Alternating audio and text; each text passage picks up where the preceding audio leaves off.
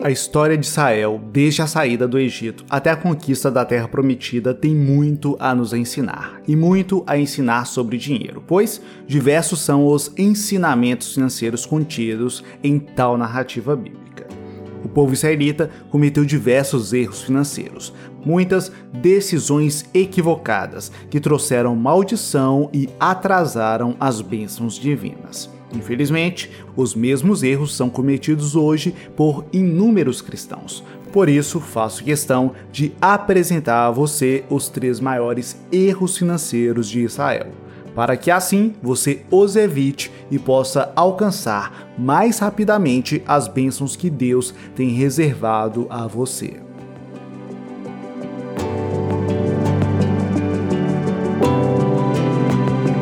Tudo na paz? Espero que sim. Eu me chamo Samuel Vinícius e este é o Vamos Prosperar Finanças Pessoais por meio de ensinamentos bíblicos. Se você se interessa por este assunto, deixe seu like, se inscreva no canal e ative o sino das notificações para ser avisado sempre que um novo vídeo for publicado. Primeiro erro financeiro de Israel: reclamação.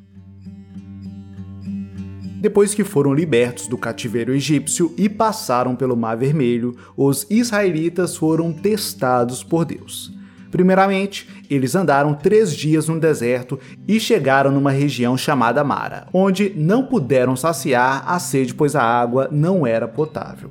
O povo murmurou. Então Moisés clamou ao Senhor, que tornou a água potável e deixou-lhes a lição Obediência atrai bênçãos, desobediência atrai maldição, conforme Êxodo 15, 26. Após isso, o Senhor conduziu o povo a um oásis chamado Elim, um local de descanso, com sombra fornecida por 70 palmeiras e com água potável fornecida por 12 fontes, conforme relato de Êxodo 15, 27. Ao saírem desse oásis, chegaram ao deserto de Sim, onde novamente reclamaram. Quem dera a mão do Senhor nos tivesse matado no Egito. Lá nós sentávamos ao redor das panelas de carne e comíamos pão à vontade. Mas vocês, Moisés e Arão, nos trouxeram a este deserto para fazer morrer de fome toda esta multidão. Êxodo 16:3. Observe, o registro bíblico nos faz acreditar que o povo reclamava, mas não buscava soluções. Eles colocavam a culpa em Moisés e Arão, mas não tinham atitudes proativas.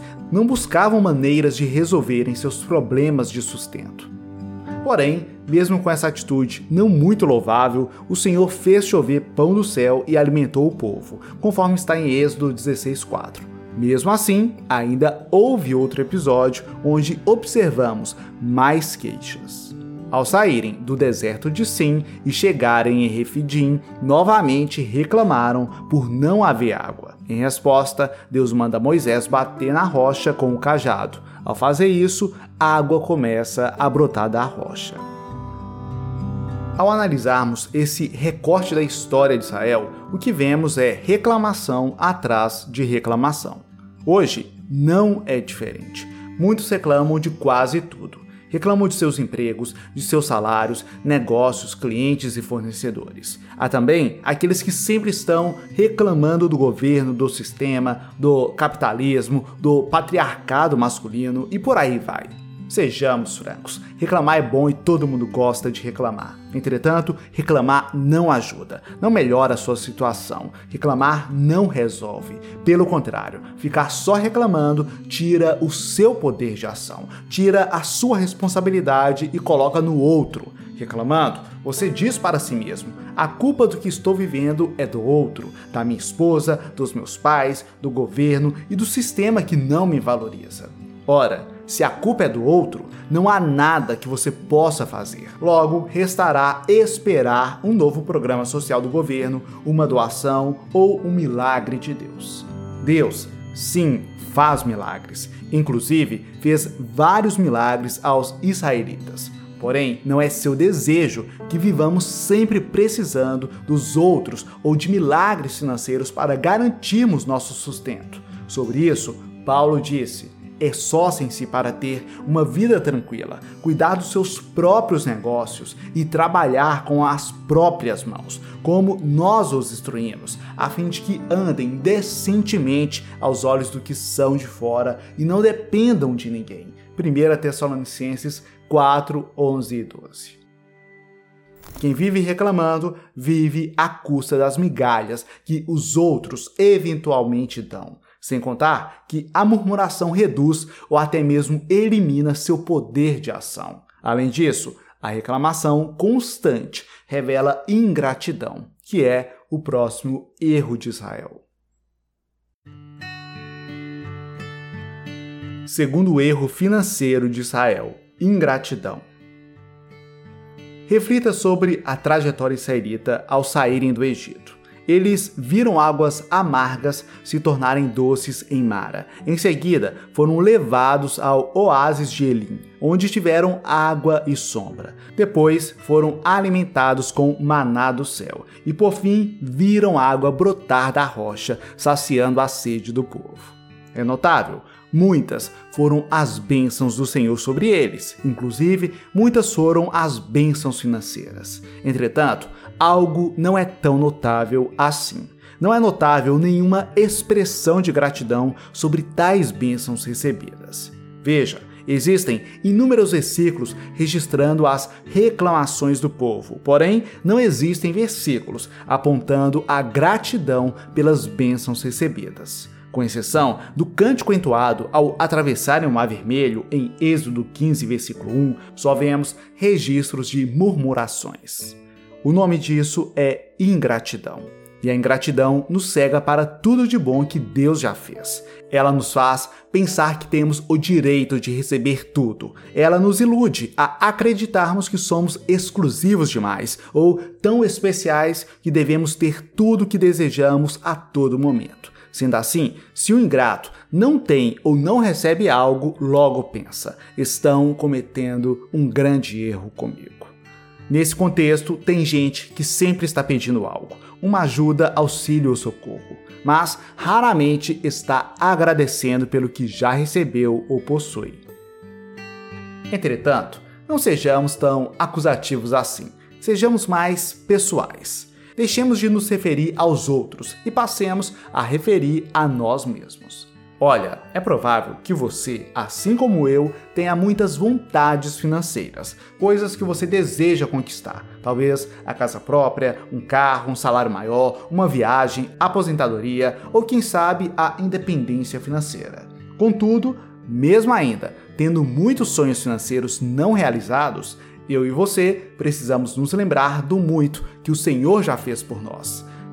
Se você está de pé, é porque Deus foi misericordioso.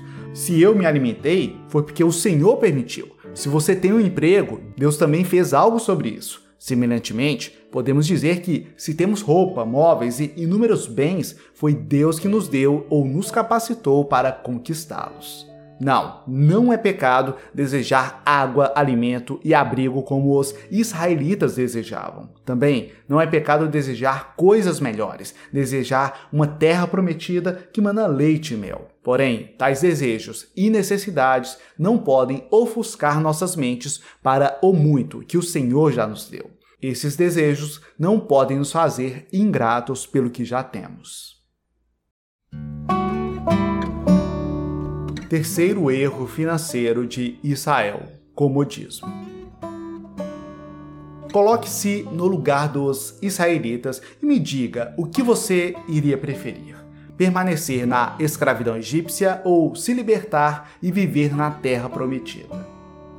Ora, provavelmente sua resposta seria viver na terra que mana leite e mel. Todavia, essa não é a escolha que a maioria toma. Considerando puramente os dados estatísticos, é bem possível que você não esteja escolhendo a Terra Prometida. Levando em conta a probabilidade, o mais plausível é que você esteja acomodado no pouco conforto egípcio, assim como faz a maioria e assim como faziam os israelitas. Vamos explorar mais sobre isso. Me diga, qual é a terra prometida que você almeja na área financeira? Seria sair das dívidas, ver sua empresa vendendo mais, faturando mais, quem sabe seja viver de renda por meio dos seus investimentos. Bem, seja lá qual for a terra prometida almejada para conquistá-la, você precisará abrir mão da comodidade egípcia atual. Se você deseja receber mais, provavelmente precisará estudar mais, se tornar um funcionário melhor, um empreendedor melhor e se dedicar ao trabalho.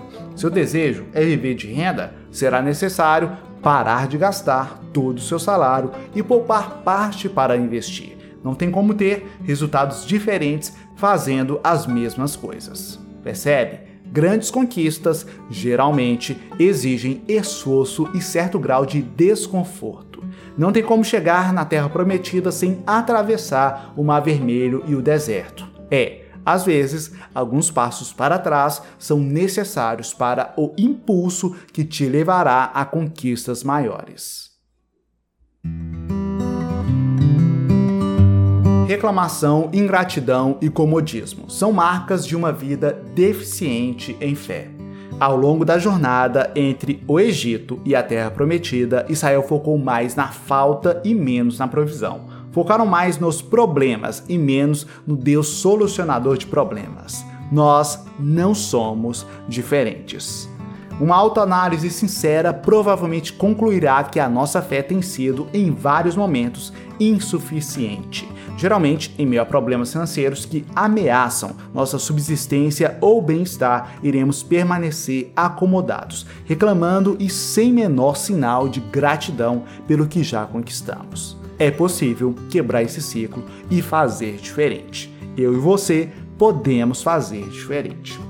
Se essa mensagem te edificou, me diga nos comentários, deixe seu like, se inscreva no canal e ative o sino das notificações para ficar sabendo quando outra mensagem como essa for publicada. Se você deseja sair das dívidas, aumentar sua renda e conquistar a independência financeira, acesse o primeiro link na descrição e assista a aula especial onde revelo três chaves para tais conquistas. É só acessar o primeiro link na descrição.